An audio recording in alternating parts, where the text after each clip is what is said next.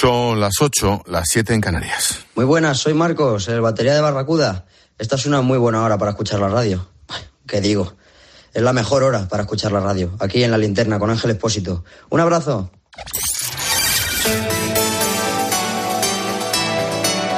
Con Expósito, la última hora en la linterna. Cope, estar informado. Pues un abrazo del batería de Barracuda, tal y como toca la batería, tiene que ser para que te rompan las costillas. Marcos, tronco, muchas gracias y suerte mañana, éxito en ese, en ese conciertazo, en Gruta 77, mañana por la noche. Suerte. Terminamos semana y otra vez vaya semanita. Partiendo de la base de que todo es susceptible de empeorar, me pregunto qué nos deparará la próxima semana, qué escándalo, qué cutrez, qué desastre superará al Tito Berni y a su banda y a su afición por el puterío y por el dinero. El gobierno intenta que el caso Kitchen tape su propia basura. Al respecto, dos consideraciones. El caso Kitchen, me da a mí, le va a estallar a Fijó sin comerlo ni beberlo. De hecho, la rueda de la justicia ya es inexorable. Y otra, el caso Kitchen no va a ocultar el hedor y el asco del Tito Berni. Por cierto, tampoco lo va a ocultar el espectáculo del ya exdiputado del PP casero que hace un ratito ha anunciado que abandona el escaño porque va para adelante en el Tribunal Supremo por cuando fue alcalde de Trujillo. Uno, sobre el caso mediador. Ni una sola feminista oficial ha salido a vomitar por la actitud de estos puteros. Ni desde el PSOE, ni desde Podemos, ni desde los socios. Nadie, ninguna. ¿Alguien ha pensado en esas chicas inmigrantes abrazadas a esas barrigas de estos tíos? Explotadas, esclavizadas, prostituidas. Ni Mu, ni Irene Montero, ni Yolanda Díaz, ni Pachi López, ni por supuesto Pedro Sánchez. Dos. La policía pide a la juez que permita registrar el despacho en el Congreso de Juan Bernardo Fuentes Curbelo. La unidad de delitos tecnológicos intenta acceder, comillas, sin restricciones al material del Tito Berni cuando era diputado. ¿Qué pasa? Pues que la Fiscalía dice que no. Recuerda esto. Es que eh, la Fiscalía de quién depende. ¿De quién depende? Sí, sí, del gobierno. Pues ya está. Pues ya está. Tres. Continúa la paralización casi total de la justicia por la huelga de los secretarios judiciales, los LAG. Y no pasa nada. Como la culpa no es de Isabel Díaz Ayuso, pues oye, con la huelga de los secretarios de la justicia, pues no saben ni un solo telediario. Cuatro. El caso de la enfermera andaluza en Cataluña. La Generalitat expedienta a una enfermera gaditana por criticar que tenga que sacarse el C1 de catalán para seguir ejerciendo como enfermera. Las oposiciones aquí en Cataluña nos dicen sacan 3.500 plazas de enfermera, no sé qué, este es vuestro año, vais a sacarlo seguro, tal. Tenemos que tener para sacarnos las oposiciones que el C1 de catalán, que se va a sacar el C1 de catalán mi madre. La enfermera ha criticado lo del C1 de catalán en un vídeo en TikTok y ha provocado la reacción y el expediente desde la Generalitat. Que sea una excelente enfermera, da lo mismo, da igual, lo importante es que sepa catalán. Cinco, el sí es sí. Esa es otra. Mientras la secretaria de Estado de Igualdad se escandaliza porque la mayoría de las mujeres prefieren la penetración para su sexo, te lo juro, lo ha dicho ella, ¿eh? Bueno, hay 80 violadores o agresores sexuales en la calle, en tu parque o en tu portal. Y ahí sigue la tía y tampoco pasa nada. 6. Leo en The Objective, que lo firma Carmen Obregón, trabajo oculta que hay ya 3 millones y medio de parados. Los últimos datos de la EPA señalan 23 millones y medio de activos y un 14,6 de paro. 7. El tema ferrovial.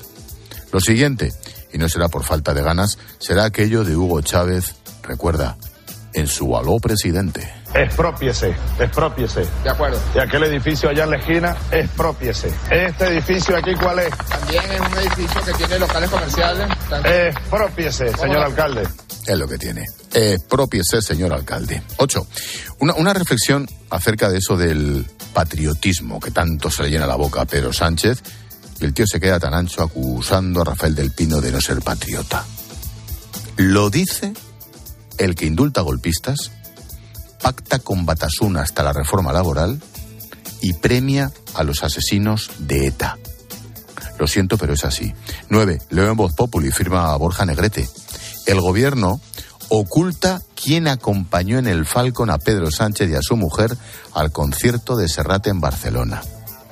Moncloa se niega a revelar si el viaje incluyó a personas ajenas al gobierno y alude en la respuesta parlamentaria a Vox que es información clasificada. Y se fue, vete tú a saber con cuántos, al concierto de Serrat. Y 10, mi postdata. La Facultad de Políticas de la Universidad Complutense impide un acto de homenaje a las víctimas del terrorismo. El motivo es crítico con el gobierno. Sacabat y Libertad sin ira fueron obligados a cambiar el nombre del acto y a quitar un cartel de Sánchez con Otegui. Además, la decana argumenta que se les ofreció un espacio alternativo porque el campus tiene una avería de grandes dimensiones. Ya. Al acto iban a asistir, iban a participar Sabater o mi admirada Conchita Martín, viuda del teniente coronel Blanco. Expósito. La linterna. Repasamos con Necane Fernández la noticia de este viernes 3 de marzo. ¿Qué tal, Nec? Buenas tardes. ¿Qué tal, Ángel? Buenas tardes. La jueza del caso Mellador mantiene en prisión al general retirado de la Guardia Civil. La Fiscalía ve riesgo de destrucción de pruebas. Francisco Espinosa Navas ha declarado que el intermediario Marco Antonio Navarro lo utilizó como cebo para extorsionar a empresarios.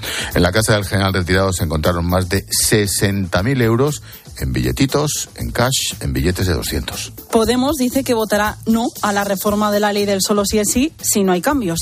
El próximo martes se debate en el Congreso la propuesta del PSOE. Pablo Echenique explica que no apoyarán junto al PP volver al Código Penal de la manada. Podemos asegurar que los socialistas no han querido reunirse con ellos para llegar a un consenso. El diputado del PP, Alberto Casero, renuncia a su escaño tras las acusaciones de malversación y prevaricación.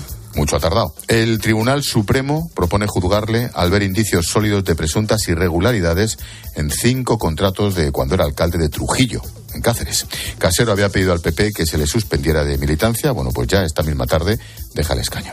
Dimite el consejero de Obras Públicas en Cantabria por irregularidades en pero contratos de carreteras. Pero hay alguien que no sea aquí un bujeta. Bueno, hace unos días se registró la sede de la consejería y un cargo del departamento está en prisión provisional. El presidente de Cantabria, Miguel Ángel Revilla, dice que el consejero es un hombre honorable y está seguro de que no tiene nada que ver en, en el trinque del otro. Biden se reúne con el canciller Scholz en Washington para analizar la situación en Ucrania. Estados Unidos va a enviar otros 400 millones de ayuda militar.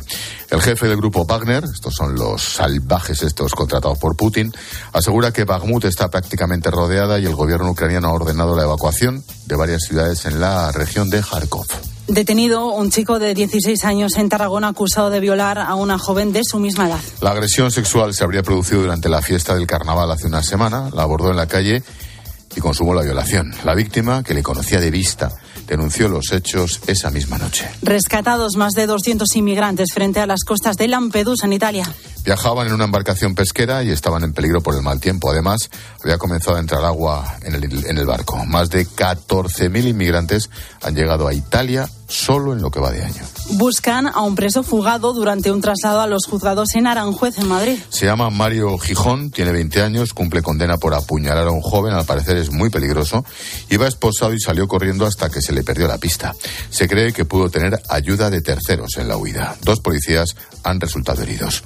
Y nos quedan los deportes. El futbolista Raz Hakimi ha sido acusado formalmente de violación por las autoridades francesas. Está investigando la denuncia de una chica que asegura que la violó. Pedro Cortés, expresidente del Valencia, ha sido condenado a un año y diez meses de cárcel por un delito de abuso sexual a un canterano del club. Y a las nueve arranca una nueva jornada de liga con el, la Real Sociedad Cádiz. Y este fin de semana empieza también el Mundial de Fórmula 1 en Bahrein. De momento, Fernando Alonso ha marcado el mejor tiempo en los entrenamientos libres con Aston Martin.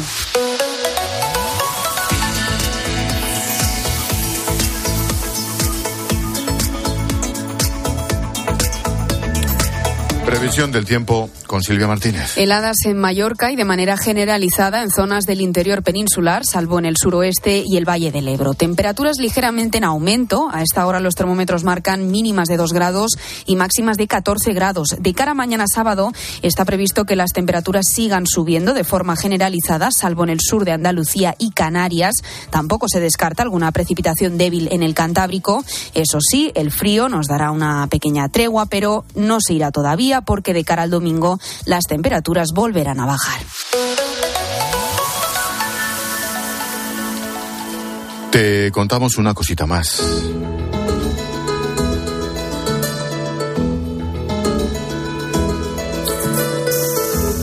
Absuelto, 29 años después, el único acusado del caso abierto más antiguo de España. La audiencia de Lugo ha dado carpetazo a la causa al no encontrar ninguna prueba de su autor.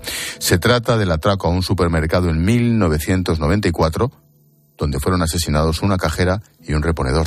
Íñigo Holanda. Va a ser este próximo mes de abril cuando se cumplan 29 años del día en el que un individuo armado entró en el Cas Record de la localidad lucense de Oceao con la intención de robar y matando a los dos empleados que allí se encontraban, Elena y Esteban, cuyas familias no han cejado en todo este tiempo en su empeño de sentar en el banquillo de los acusados a quien los investigadores siempre han considerado autor material del doble crimen, pero que ha quedado ahora absuelto por falta de pruebas. Carmen Balfagón es abogada de las familias. ¿Y qué vamos a decir? Pues que el tiempo nuevamente ha matado a Esteban y a Elena otra vez, porque si este juicio se hubiera visto en su momento y se hubiera hecho una instrucción adecuada, pues hombre, pues no estaríamos en la situación que estamos. Esta abogada ha asegurado que las familias de las víctimas se encuentran bien, aunque encajando la sentencia absolutoria que van a recurrir ante el Tribunal Supremo, tres décadas después de que se produjera este doble crimen.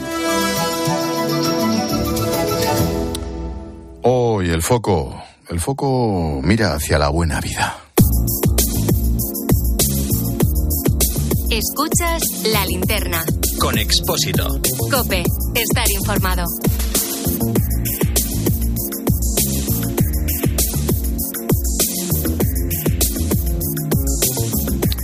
Todos los viernes, pues aprovechamos un ratito para pensar o disfrutar de la buena vida con Jesús García Calero, el jefe de cultura de ABC. ¿Qué tal, Jesús? Buenas tardes. Hola, buenas tardes, ¿cómo estáis? Oye, ¿qué, qué, qué nos traes hoy? Pues mira, voy a traer una humilde tilde y, y un recuerdo un poco solo. ¿Solo, solo, solamente? Solamente eso, Ah, o más vale, bien, vale, o más vale. bien eso solo, porque solo con una tilde la verdad es que se puede montar ciertas polémicas que duran, ¿eh? A ver.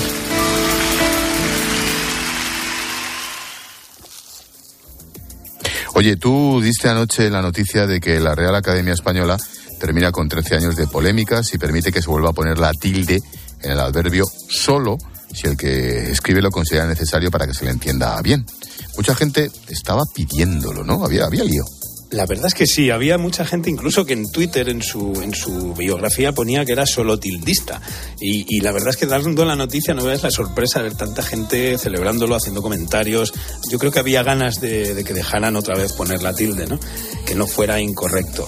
Y fíjate con la que está cayendo, eh, con todo lo de Tito Berni, todo lo que está cayendo por todos los lados, la tilde ayer movió tanta información, tantas visitas como esos casos, digamos, más importantes, ¿no? Más, más. Hombre, comparado la tilde con el Tito Berni, por favor, ¿eh? siempre, siempre categorías. Oye, ¿cómo es posible que la Academia tarde 13 años en decidir o acordar sobre la tilde en, en- en este adverbio? ¿Por qué? Pues mira, eh, es, es un poco complejo, ¿eh? pero hay que entender que en la RAE conviven dos almas. Por un lado están los escritores que suelen, digamos, hacer un uso más práctico del lenguaje, lógicamente, ¿no? Porque tienen que hacerse entender, quieren expresarse y juegan con las palabras. Y luego están los técnicos que para ellos, digamos, la norma es lo más importante, que las palabras cumplan una ley y que esa ley sea lo más estable posible, ¿no? Y esas dos almas, eh, lógicamente, chocan y han chocado a lo largo de 13 años con esto de la tilde. Y esto viene de muy atrás, pero la verdad es que ayer llegaron al acuerdo de que si un escritor considera que debe poner el- la tilde porque no quiere que se entienda el solo que no es, puede hacerlo. Oye, esta mañana han dicho que no había cambiado nada sobre la postura anterior y ahora acaba de tutear Pérez Reverte un bombazo. ¿Qué?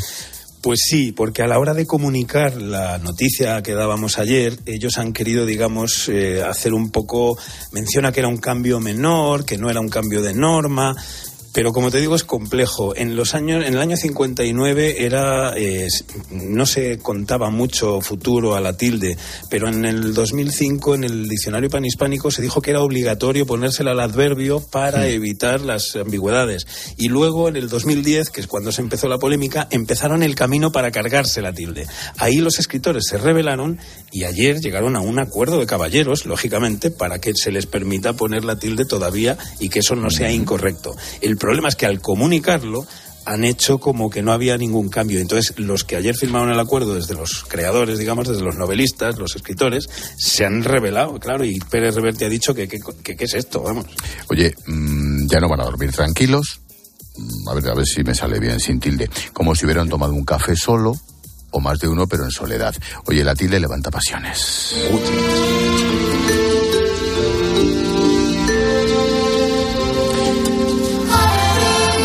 De buena vida, Jesús, ¿qué propones para este fin de? Pues para que no todo sean polémicas, yo creo que un buen musical, una cosa tan bonita como Los chicos del coro, que todos recordamos aquella película maravillosa, y hay una versión ahora mismo, Mm. obra de Pedro Manuel Villora, que es perfecta, es impecable, traduce todas las canciones y se puede ver en la latina. Qué bueno, me lo apunto. Una maravilla. La peli me encantó y seguro que el musical también. Gracias, Jesús, como siempre. Un abrazo y hasta Adiós, amigo. Chao.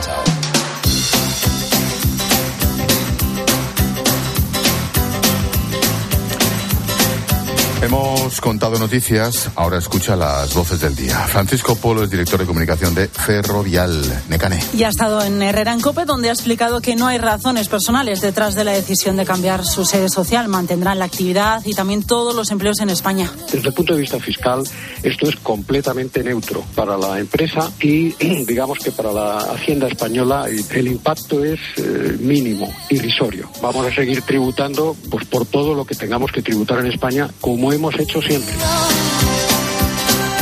Sobre esa decisión de Ferrovial, Pedro Sánchez y Alberto Núñez Fijó. El presidente mantiene las críticas por ese cambio de sede y Fijo pide soluciones. La patria no es solamente hacer patrimonio, la patria es ser solidario y ayudar sobre todo cuando tu país lo necesite. Estamos hablando de la tercera o cuarta fortuna de España. El presidente del gobierno, más hooligan que nadie, insultando directamente no solamente a la empresa, sino al presidente de la compañía. Debería de ser aquel que venga a solucionar el problema y no a incendiar el problema.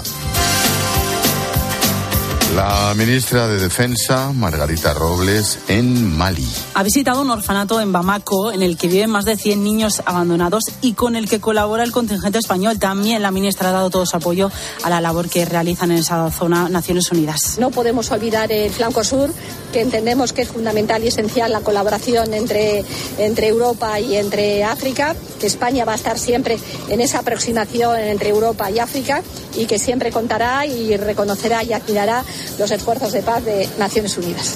Por cierto, sobre esa visita me han llegado algunos vídeos preciosos. A un niño del orfanato lo han llamado Teo, porque Teodoro se llama el jefe del Estado Mayor de la Defensa. Y a una niña del orfanato la han llamado Margarita, tampoco tenía nombre. En honor a la ministra de Defensa Pues sí, española, sí, es se ha bonito. tenido que hacer mucha ilusión. Pero es que seguro. la, la- la historia de Teo es impresionante. El bebé que lo tenía la ministra en brazos fue abandonado, vete a saber por dónde, y fue descubierto porque unos perros lo vieron y empezaron a ladrar. Se estaba moviendo el bebé recién nacido, es nada pequeñísimo. Unos perros estaban al lado y alguien le recogió al bebé y mira, ahí está Teo, vivo y coleando. Qué historia más increíble y además qué labor tan importante hace. El, el vídeo es chulísimo. Sí, sí.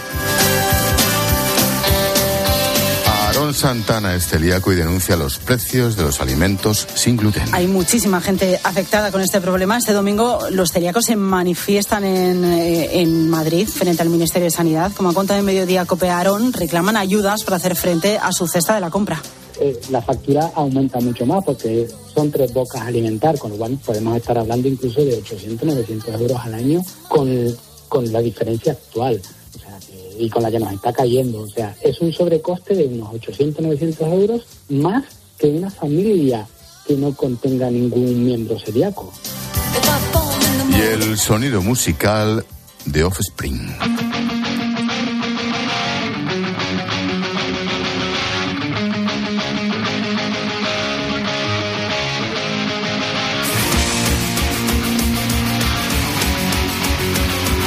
Técnico Antonio no puede criticar la elección musical, así que voy tranquila contando la noticia. Se completa el cartel para la próxima edición del Mad Cool. El festival se celebra en Madrid del 6 al 8 de julio. Entre las novedades, Offspring, Manfred Sons, también actuarán Robbie Williams, Sam Smith o los Red Hot Chili Peppers.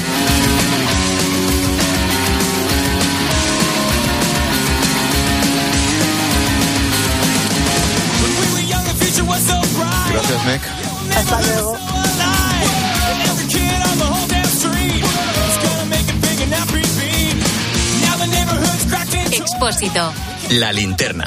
Cope. Estar informado.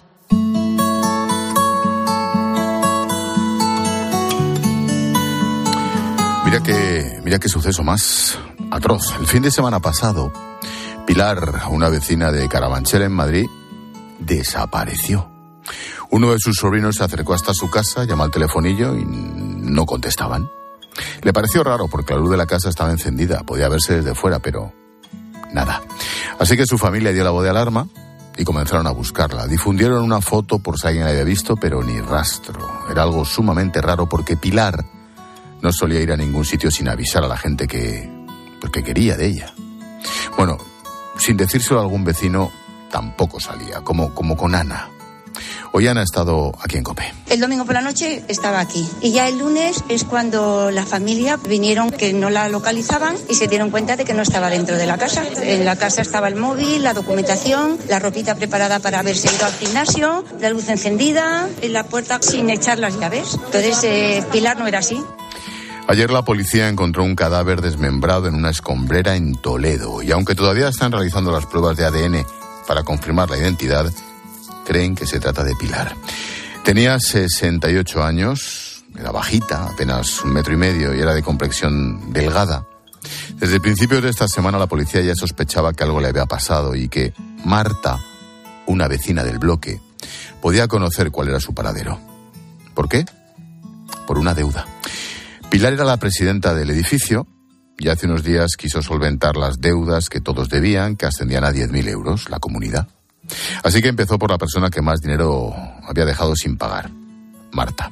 Hacía tiempo que no pagaba la electricidad ni la calefacción, así que el viernes pasado quedaron para ir al banco y arreglar el asunto. Los investigadores creen que fue en ese momento cuando Marta la mató y que tiempo después habría desplazado el cuerpo hasta Toledo. Algunos vecinos y la conserje la vieron regresar con una maleta. Se cree que dentro iba el cadáver. La conserje estaba abajo con una vecina y la vieron entrar con una maleta muy hermosa, muy grande, y la manejaba muy vacía. Y solamente la conserje la preguntó, eh, ¿vienes de viaje? Y dice, no, me estoy mudando. Sobre las diez y media de la mañana, el lunes. El mismo lunes. ¿eh? La presunta asesina pasaba desapercibida entre los vecinos, apenas la conocían o hablaba de su vida, algo totalmente diferente a lo que pensaban los vecinos de Pilar. Ángela es otra de esas vecinas y contaba a Cope la buena intención que tenía siempre la presidenta. Pilar lo que quería era eh, hacer las cosas bien y entonces pues eh, le cobraba a las personas que debían, que no era el trabajo de ella, pero quería ayudar a la comunidad, ¿sabes? No nos esperábamos lo que ha pasado. ¿No era una persona conflictiva, Marta, tampoco? No, es que no era ni fu ni fa, no hablaba con ningún vecino, era una persona aislada. La familia de Marta no sabía nada sobre la deuda de la comunidad ni de que había algún problema con los vecinos. Ahora mismo se encuentra detenida y está previsto que en las próximas horas pase a disposición judicial. Ya se sabe que ha confesado ser la autora del crimen ante la policía. Las pruebas de ADN confirmarán oficialmente que el cuerpo encontrado en una escombrera de Toledo es el de Pilar. Todo pinta que va a ser así. La vecina, la presidenta de la comunidad, desaparecida en Carabanchel.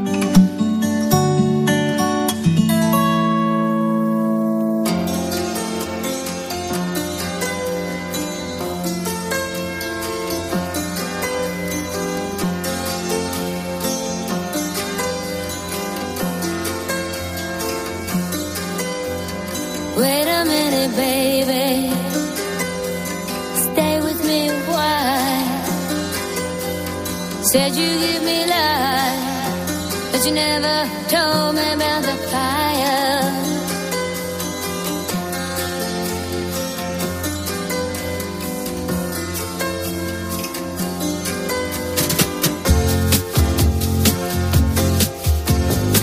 Es que lo de Fleetwood Mac es impresionante.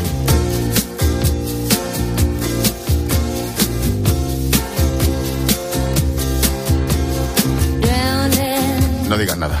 Vale. Total. Vale. Para hablar del Tito Berni y la madre que lo parió.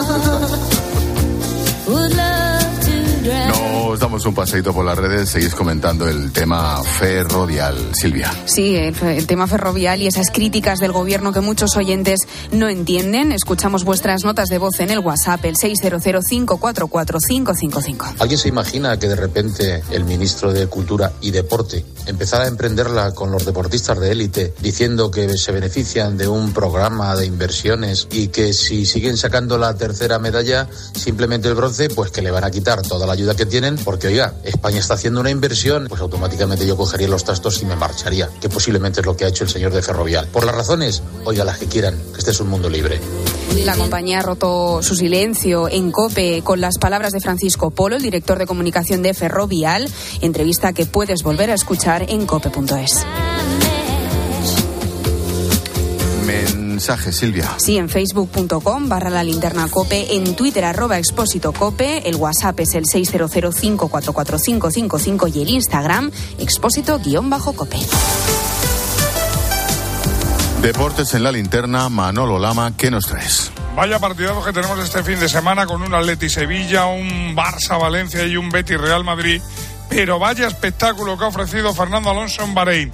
Hoy en los entrenos libres ha marcado el mejor tiempo. Esperanza de que suba al podium, esperanza de que gane el, el primer gran premio después de 10 años. Te lo voy a contar a partir de las ocho y media. Pues te espero. Hasta ahora, Lama. Hasta ahora. Chao. Estás escuchando la linterna de Cope. Y recuerda que si entras en cope.es, también puedes llevar en tu móvil las mejores historias y el mejor análisis con Ángel Expósito. Este fin de semana en Cope es tiempo de juego. Maravilloso. Este sábado Atlético de Madrid-Sevilla. Y el domingo Fútbol Club Barcelona-Valencia. Betis Real Madrid. Todo esto va a pasar en tiempo de juego. Y además comienza el Mundial de Fórmula 1 en Bahrein. Oye, que ya está aquí de nuevo. ¡Hala! Tiempo de juego con Paco González, Manolo Lama y Pepe Domingo Castaño. En Cope. Los referentes de la radio deportiva. ¿Y tú que vives en un piso? ¿Qué necesitas para tu seguridad? Pues yo vivo en un bajo y tengo un pequeño patio. Es muy fácil acceder y necesito que esa zona esté protegida. Pues con la alarma de Securitas Direct lo estará. Gracias a sus sensores y cámaras de seguridad exteriores, si accede un intruso al patio, lo detectan. Y además, se enciende un potente foco de luz para disuadirlo. Y es que tú sabes lo que necesitas y ellos saben cómo protegerte. Llama ahora al 900-666-777 o entra en securitasdirect.es y descubre la mejor alarma para ti. Escuchas la linterna. Y recuerda, la mejor experiencia y el mejor sonido solo los encuentras en cope.es y en la aplicación móvil. Descárgatela. ¿Y tú? ¿Por qué necesitas fluchos? Porque es tiempo de pensar en lo que te gusta, en la moda que te hace sentir vivo, chic, casual, sport. Nueva colección de otoño-invierno de fluchos. La nueva moda que viene y la tecnología más avanzada en comodidad unidas en tus zapatos. ¿Y tú por qué necesitas fluchos? Fluchos. Comodidad absoluta. Ha tomado usted la ruta más larga para llegar a su destino. Este camino es de 3 horas y 15 minutos, 178 minutos más largo que el habitual, e incluye caminos sin asfaltar, pueblos abandonados y carreteras perdidas. ¿Está seguro? El próximo viernes 3 de marzo, Euromillones sortea un bote especial de 130 millones de euros para que hagas todas esas cosas que se hacen cuando tienes todo el tiempo del mundo. Confirmando ruta más larga. Euromillones. Loterías te recuerda que juegues con responsabilidad y solo si eres mayor de edad. Desde la orilla, el mar se siente así. Desde dentro, así. Cuanto más nos acercamos, más sentimos. Cupra León híbrido, más cerca de la carretera. Con etiqueta eco por 260 euros al mes con MyRenting. Entrada 6.690 euros. Infórmate en cupraoficial.es.